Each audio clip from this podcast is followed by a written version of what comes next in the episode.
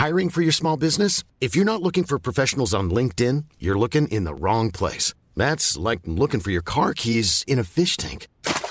LinkedIn helps you hire professionals you can't find anywhere else, even those who aren't actively searching for a new job but might be open to the perfect role. In a given month, over 70% of LinkedIn users don't even visit other leading job sites. So start looking in the right place. With LinkedIn, you can hire professionals like a professional. Post your free job on linkedin.com slash people today.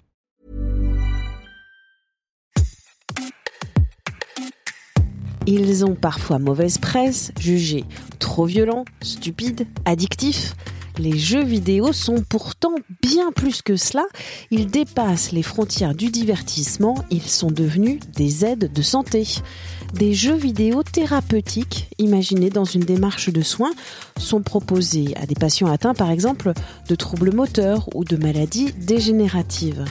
Vous écoutez Minute Papillon, je suis Anne-Laetitia Béraud. Notre invitée, le médecin Hélène Kassoutsal, maîtresse de conférences universitaires, praticienne hospitalière au service médecine physique et de réadaptation au centre hospitalier universitaire de Bordeaux. Les recherches d'Hélène Kassoutsal portent en général sur l'étude des dysfonctionnements cognitifs après lésion cérébrale. Bonjour docteur, la rééducation par le jeu vidéo, déjà, ça ressemble à quoi? Ça ressemble à quoi? En fait, ça peut prendre plusieurs formes. Nous, c'est vrai que dans notre service, on utilise pas mal hein, le jeu vidéo ou de façon générale ce qu'on appelle la rééducation virtuelle.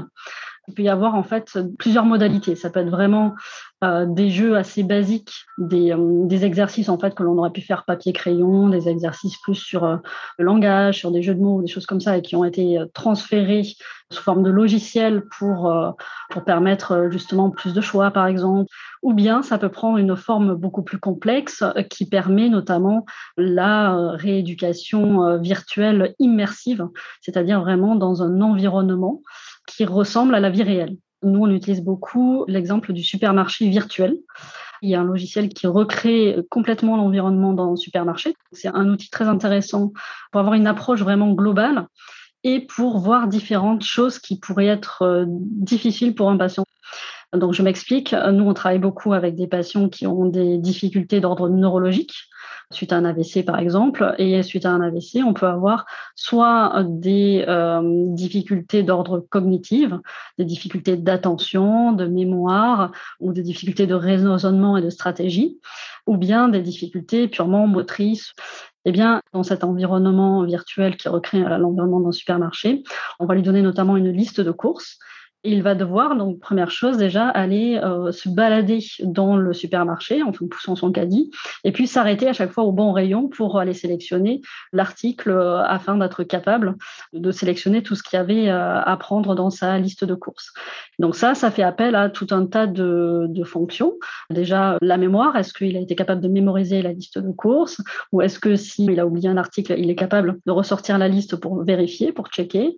Ça permet de vérifier qu'il pas tout un rayon du supermarché qu'il ne voit pas, entre guillemets, puisque dans les fonctions neurologiques, en fonction de, où se situe la lésion dans le cerveau, on peut se retrouver avec un trouble que l'on appelle l'héminégligence.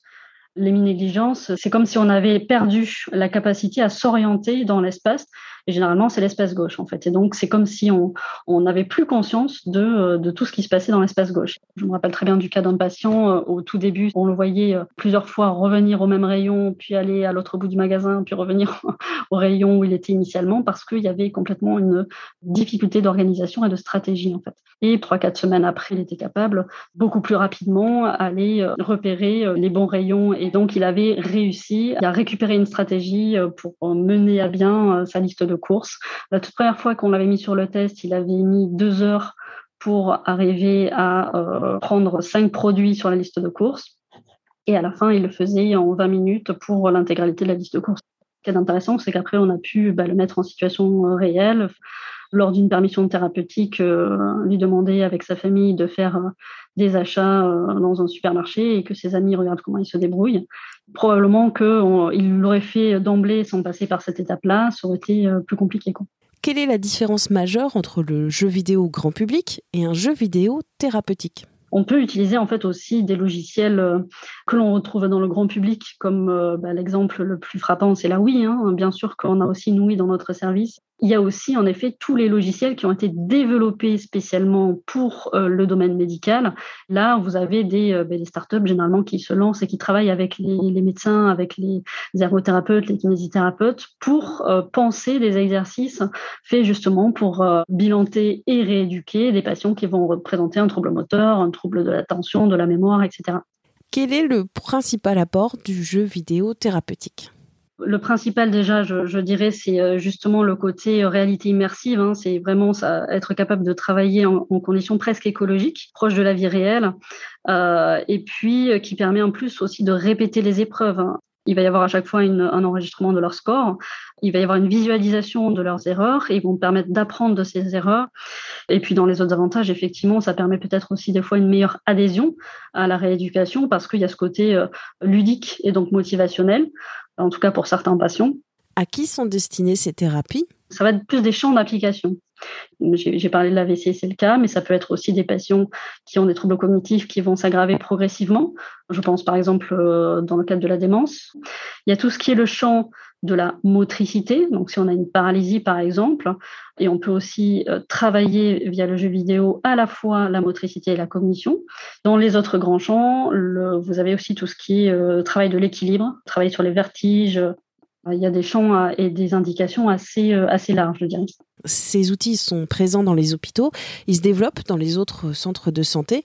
Plus qu'une mode, ces jeux vidéo deviennent indispensables. C'est vraiment un outil dont les hôpitaux en général sont déjà bien appropriés et qui ne cesse justement de s'élargir et dans les indications et dans le type de logiciel à utiliser. Ça ne va faire que continuer de se développer, mais avec bien sûr quelques limites et inconvénients. La limite, c'est les coûts si on utilise des logiciels purement développés pour le médical, il y a toute la phase de conception et de coûts humains et financiers de ça. Après, on ne peut pas non plus l'appliquer euh, à tous les troubles parce que, ben, effectivement, s'il y a trop de troubles cognitifs ou que la motricité est vraiment trop atteinte, le patient ne pourra pas accéder à ce type de jeu. Merci au docteur Hélène Cassoutsal pour cet entretien enregistré par Charles Détieux. Minute Papillon, c'est un podcast original de 20 minutes. Vous le retrouvez gratuitement sur toutes les plateformes d'écoute en ligne et sur 20minutes.fr. N'hésitez pas à vous abonner, c'est gratuit. Pour nous envoyer un commentaire, une question, audio 20minutes.fr. On se retrouve très vite. D'ici là, bonne écoute des podcasts de 20 minutes.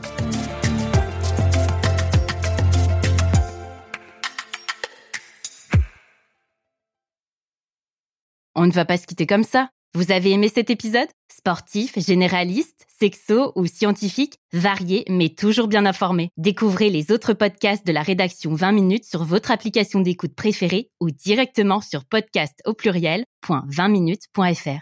Et merci de nous avoir écoutés.